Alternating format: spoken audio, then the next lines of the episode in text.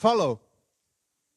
Jesús te llama, Jesús te invita. Eso es algo que nos presentamos, o mejor dicho, Dios nos presentó al inicio de este año y cuando así fue, lo percibimos como de su parte para poder impartir entre nosotros los jóvenes, entre la resistencia juvenil de estos tiempos difíciles, para poder nosotros aprender qué es un discípulo, qué hace un discípulo y quién es Jesús.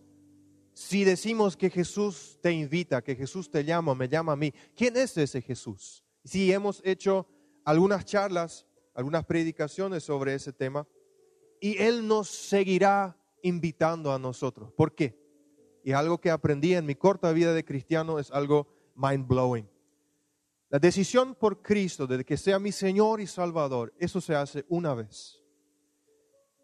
Pero el compromiso diario de también hoy seguirle y también mañana seguirle, esas son decisiones diarias o son decisiones casi situacionales. No es algo automático. Yo necesito madurar, yo necesito crecer. Eso es discípulo, es disciplina. Eso, eso es parte de, la palabra discípulo. Disciplina es yo me tengo que disciplinar en ser un seguidor de Jesús, ser un follower. Y esto Jesús también hizo con sus primeros doce discípulos. Caminó con ellos, los conoció y después los llamó a que, les, a que lo sigan a Él. Me tocó predicar este, sobre el texto de la pesca milagrosa. Y fue muy tremendo para mí ver una vez más como cuando Jesús les, le dice a Pedro, ya no serás más conocido como el pescador de peces, sino yo te voy a hacer pescador de hombres. Así que sígueme. Y literalmente dejaron su bote y Jacobo y Juan dejaron a su papá en el bote, a Zebedeo. Dejaron a su papá ahí, plantado con el bote, con el negocio, con los, eh, con los ingresos seguros, con toda la garantía de su vida, lo dejaron ahí en la orilla y le siguieron a Jesús. Y eso fue para mí decir, necesito aprender todavía un montón. Luego de la muerte y la resurrección de Jesús, a todos los que habían creído en Él antes, ¿sí? aparte de los doce, muchos más que habían creído en Él, eh, les costaba entender el hecho de que tenía que morir, resucitar, o sea, todo, eso les parecía muy del multiverso, pero todos los que lo reconocieron como Mesías, a estos se, se les iba apareciendo después de su resurrección, como prueba fidedigna de lo que él había anunciado, de lo que los profetas habían anunciado en el Antiguo Testamento. Es muy interesante observar cuando él aparece, en los momentos cuando él aparece a los discípulos y los que habían creído en él, estos escuchan atentamente lo que él tiene para decir. Y es muy interesante las primeras palabras que usa en casi todos los encuentros. No tengan miedo, no teman, no tengan miedo. Soy yo. No tengan miedo. Y cuando desaparece, pareciera ser que no, no, no, no les cae la moneda, no la está cachando todavía que realmente esto está sucediendo. Y quizás algunos de ellos estuvieron eh, maquinando o, siguieron maquinando lo que ellos se imaginaban que iba a ser el Mesías, ¿sí? Este poder político que iba a venir y los iba a, librar del poder político de los romanos, ¿sí? Iba a derrocar al César y a, todo su ejército y e iba a poner a Israel nuevamente como gobernante, ¿sí? Eso es algo que muchos de ellos se, posiblemente se imaginaron en la ausencia de Jesús. Estos aún no habían entendido y no les culpo para nada. Pero aún no habían entendido que el reino que trajo Jesús, el reino de Dios, era un reino invisible. Era un reino, un, reino de paradojas. Era un reino contradictorio a lo que los seres humanos entendían como reino. Jesús trajo el reino de Dios no para derrocar a los poderosos, sino para fortalecer a los débiles. Él no trajo ese reino para debilitar a los fuertes, sino para sustentar a los débiles. Él no vino para chutarle a los grandes, sino para poder darle oportunidad a los pequeños. Él no vino para aprovecharse de los ricos y para de esa manera financiar su campaña política. No, Él vino a poder darle vida y vida en abundancia a los pobres. Puras paradojas, puras paradojas. Y esto algunos no habían entendido. En una de esas, nuevamente con, con, este contexto de los discípulos de Jesús, estando en el monte de los olivos, que era un lugar, era un lugar especial era un lugar predilecto, era un lugar donde continuamente se habían reunido para orar juntos o donde Jesús solía también retirarse a solas para tener tiempo con su Padre. El Monte de los Olivos era un, un lugar muy, muy especial. Y están nuevamente en una de esas. Nadie se imaginaba lo que en ese momento iba a suceder. Y es quizás con esas confusiones de, querer entenderlo, pero no entendiéndolo del todo. Este Jesús empieza a dar indicaciones que parecen hasta cobardes para los discípulos. Sí, porque este Jesús resucitó, este le noqueó no solamente a un podercito del mundo, sino venció la muerte, venció a Satanás. También le va a poder vencer a los romanos. Y ahora nos dice que regresemos a Jerusalén. ¿Qué onda? Por ejemplo, en Hechos capítulo 1, versículo 4 dice, no se alejen de Jerusalén, sino esperen la promesa del Padre de la cual les he hablado. Esperar. ¿Esperar qué? ¿Estamos listos para garrotearle al medio mundo? ¿Estamos listos para subirte al trono? Para agarrar nuestras hachas, espadas y cuchillos y todo lo que tenemos a mano para ir a reventarle a todo el mundo? ¿Cómo que esperar? Bueno, estaban confundidos. Finalmente, uno de los discípulos, en Hechos 1.6, le dice, Señor, ¿es ahora cuando vas a restablecer el reino a Israel? ¿Entendés? Estaban todavía con ese pensamiento, ahora sí, ahora sí. Nos reúne acá y a partir de acá, entre los pocos vamos a reventarle a todos, todo el resto es ahora. Literalmente nadie estaba preparado para lo que sucedió después. Jesús parece ignorar esa pregunta. Él parece no hacerle caso. Y empieza a hablar de Jerusalén, de ciudades vecinas, y otra vez menciona el Espíritu Santo. Eso podemos leer, por ejemplo, en Hechos capítulo 1, versículos 7 eh, y 8. También Mateo, Marcos y Lucas registran este momento. Y les quiero leer los fragmentos relacionados a este momento de cada uno de estos libros, porque cada uno de estos vio o percibió una información diferente. Primero Hechos, Jesús dice, no les toca a ustedes conocer la hora ni el momento determinados por la autoridad misma del Padre, contestó Jesús. No les toca a ustedes saber. Pero cuando venga el Espíritu Santo sobre ustedes, recibirán poder y serán mis testigos tanto en Jerusalén, ahí justamente habla de Jerusalén, como en toda Judea y Samaria hasta los confines de la tierra. Se me ha dado toda autoridad, esto leemos en Mateo, en el cielo y en la tierra. Por tanto, vayan y hagan discípulos de todas las naciones, bautizándolos en el nombre del Padre y del Hijo y del Espíritu Santo, enseñándoles a obedecer todo lo que les he mandado a ustedes. Y les aseguro que estaré con ustedes siempre hasta el fin del mundo. Luego Marcos, vayan por todo el mundo y anuncien las buenas noticias a toda criatura. El que crea y sea bautizado será salvo, pero el que no crea será condenado. Estas señales acompañarán a los que crean En mi nombre expulsarán demonios, hablarán en nuevas lenguas, tomarán serpientes con sus manos y cuando beban algo venenoso no les hará daño alguno. Pondrán las manos sobre los enfermos y estos recobrarán la salud. Y en Lucas, allí alzó las manos y los bendijo. Sucedió que mientras los bendecía, se alejó de ellos y fue llevado al cielo. What?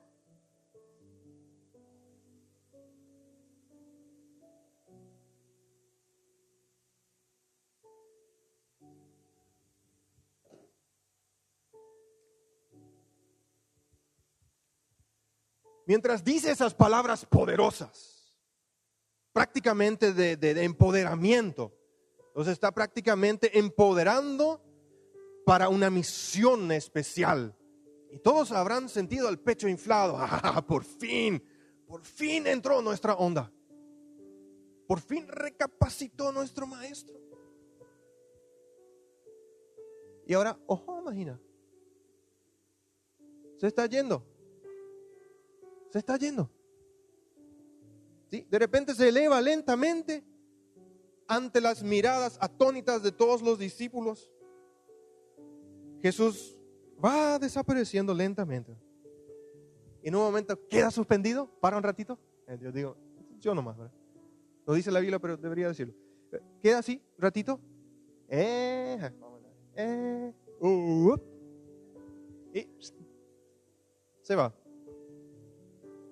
Y esas fueron las últimas palabras de Jesús antes de ir a ese lugar donde dejó todo para hacerse semejante a nosotros y morir en la cruz por nuestros pecados.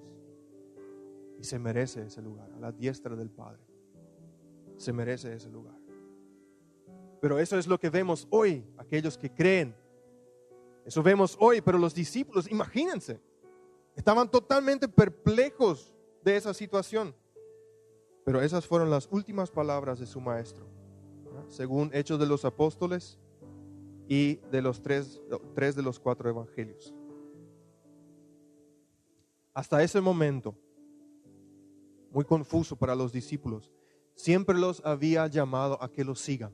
¿sí? Ven, vamos, sígueme, sígueme, sígueme. En aprendizaje, en viajes, en observaciones, todo era seguirle al maestro, seguirle, seguirle, seguirle. Follow. Lo que hemos intentado proclamar también en este año. Y ahora se fue. ¿Y ahora qué? ¿Ahora qué? Observemos lo siguiente. Los libros luego de Hechos de los Apóstoles son Romanos, algunos de ellos son Romanos, Corintios, Gálatas, Efesios, Filipenses, Colosenses, Tesalonicenses, y si sigo así me puedo convertir en rapero, les pregunto algo y piensen conmigo. ¿Qué pasó entre la mirada perdida hacia el cielo de los discípulos y la existencia de iglesias en ciudades como Roma, Corinto, Galacia, Éfeso, Filipo, Colosas y Tesalónica? ¿Qué pasó? ¿Qué pasó en ese interín entre las miradas perdidas y un tiempo después hay iglesias en todas estas ciudades? ¿Qué pasó ahí? hicieron discípulos, se fueron a Jerusalén, esperaron, recibieron al Espíritu Santo y a partir de ahí fue la proclamación del Evangelio, las buenas nuevas de Jesús, el resucitado. Eso es lo que pasó. Eso es lo que pasó. Dato, el libro de los Hechos de los Apóstoles, primero, es un libro de eslabón que conecta los evangelios, donde Jesús siempre ha dicho, sígueme, sígueme, sígueme, sígueme.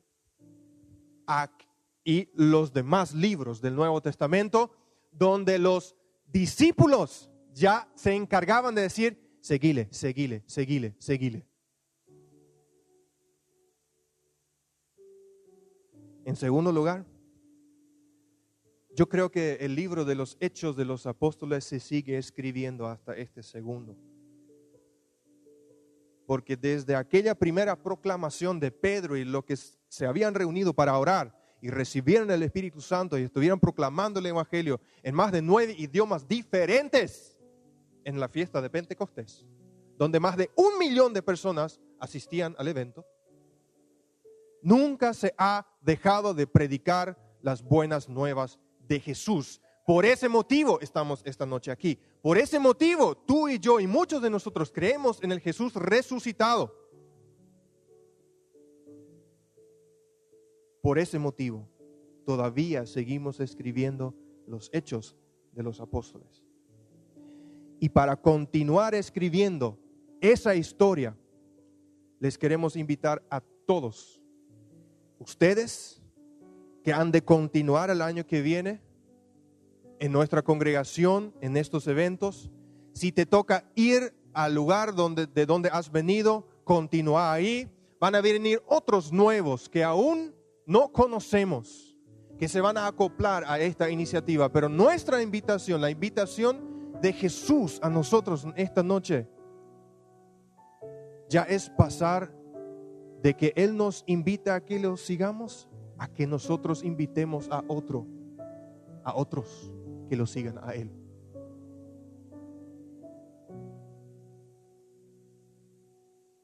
Esa es la misión.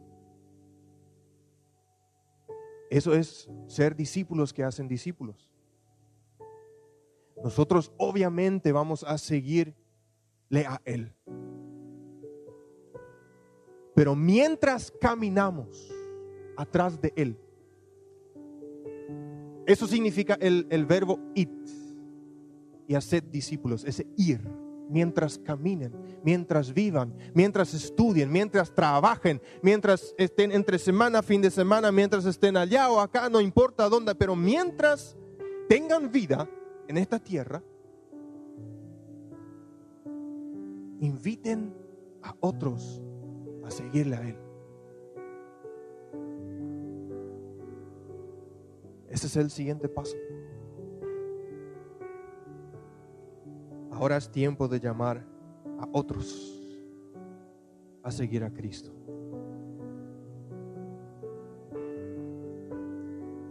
Es tiempo de llamar a otros. Es tiempo de llamar a tus compañeros en el cole. Es tiempo de llamar a tus compañeros en la fac. Es tiempo de llamar a los colegas de tu trabajo.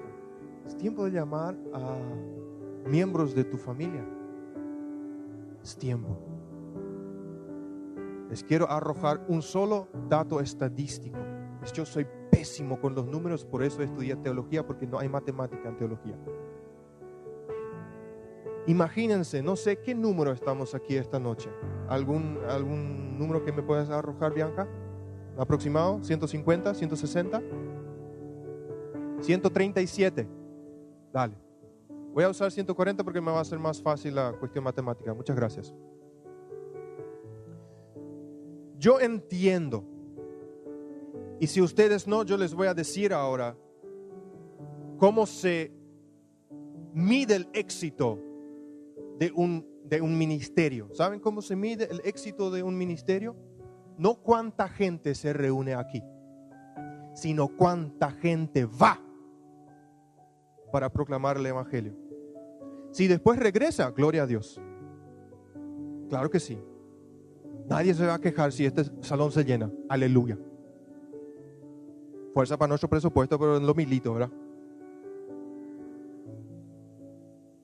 Sin embargo, se mide el éxito por aquellos que van. Así que si me preguntan a mí, según este concepto, ¿cuál es mi éxito ministerial en la pastoral juvenil? le debo decir, contar los jóvenes que van en los lugares donde están para proclamar el Evangelio. No le puedo decir, sí, 140. No le puedo decir eso. Ahora, si todos estos 140 proclaman el Evangelio y le invitan a otros a seguir a Cristo, le puedo decir 140. Y aquí un pequeño dato estadístico. Imaginen caso hipotético. Cada uno de nosotros se encarga de una sola persona para el 2024. Una sola persona. Tenés 12 meses para una sola persona. Una sola persona, cada uno, una persona. Al final del año, tomando el número de hoy, podríamos llegar a ser 280. Ya no cabríamos en este salón. Tendríamos que irnos en un espacio más grande. No significa que todos los 140 de repente van a estar ya lo suficiente maduros para entender la importancia de congregarse o se van a ir en otro lado. solamente hipótesis. 140, cada uno de nosotros se encarga de una persona, decirle, mira, Jesús te ama, síguele a Él, eh, imítame a mí porque yo le imito a Él, copiame a mí porque yo voy a ser tu luz, tu guía, tu sal, tu testimonio. ¿Sí? Ese es el siguiente paso. Es tiempo de llamar a otros a seguir a Cristo. Y queremos fortalecernos para eso.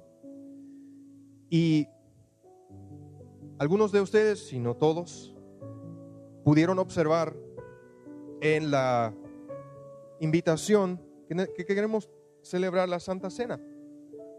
La celebración de la Santa Cena es un, potenciador increíble. Jesús lo hizo la noche antes de ser arrestado y crucificado. Le dijo a sus discípulos, miren, esta va a ser la última vez aquí con ustedes, hasta que lo voy a tomar nuevamente con ustedes en el gran banquete del Cordero, cuando nos reunamos allá arriba, en el hotel multiestrellas. Para Jesús era lo máximo poder tener esa intimidad con sus discípulos. Tanta intimidad, tanto significado, tanta cercanía. Sí, Juan fue el único que pudo recostar su, su cabeza por el pecho de Jesús, escuchar el latido del corazón del Maestro, el corazón del Hijo de Dios. Pero esos momentos de la cena del Señor que Él instituyó después la iglesia primitiva y hasta el día de hoy lo seguimos celebrando, es justamente para que nosotros podamos recostar nuestro oído por el corazón del Maestro y percibir su latir, el latir del corazón del Hijo de Dios, de nuestro Señor y Salvador, de nuestro Jesús. Lo cual nos puede fortalecer y nos puede animar nos puede potenciar y catapultar a hacer cosas para las cuales Él nos va a dar el querer y el hacer. Nos va a dar las, herramientas, el coraje y la valentía. Y para eso y muchas otras cosas sirve este momento. Todos aquellos que confiesan que Jesucristo es su Señor y Salvador, y se esfuerzan a diario de vivir conforme a la voluntad del Padre pueden participar en esta ceremonia muy, muy especial. Sin embargo, hay que examinarse. Hay que examinarse. También aquellos, o principalmente aquellos que dicen, sí, yo creo en Jesús. Yo camino con Él. Yo tengo una relación con Él. Tenemos diálogo, yo oro. Yo le busco en la palabra. Él es mi guía, Él, es mi sustentador. Sin embargo, hay que examinarse. Si de repente te encuentras entre estos que dicen, no, aún no le sigo, aún no es mi Señor y Salvador, ¿sabes qué? No te preocupes. También llegará un momento en el cual vas a poder reconocer eso. Pero aún así, quédate aquí, observa, disfruta con nosotros.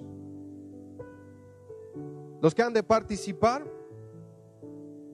les invito a, prepararse en los siguientes minutos. Esta es una celebración que se debe hacer con mucha reverencia de parte de aquellos que lo van a poder disfrutar, porque en Primera de Corintios 11, los versículos 27 al 30, nos cuentan la siguiente cosa. Por lo tanto, cualquiera que coma este pan o beba de esta copa del Señor en forma indigna es culpable de pecar contra el cuerpo y la sangre del Señor. Por esta razón cada uno debería examinarse a sí mismo antes de comer el pan y beber de la copa. Pues si alguno come el pan y bebe de la copa sin honrar el cuerpo de Cristo, come y bebe el juicio de Dios sobre sí mismo. Esa es la razón por la que muchos de ustedes son débiles y están enfermos y algunos incluso han muerto. O sea que esto no es joda. Esto es serio, con respeto y mucha reverencia.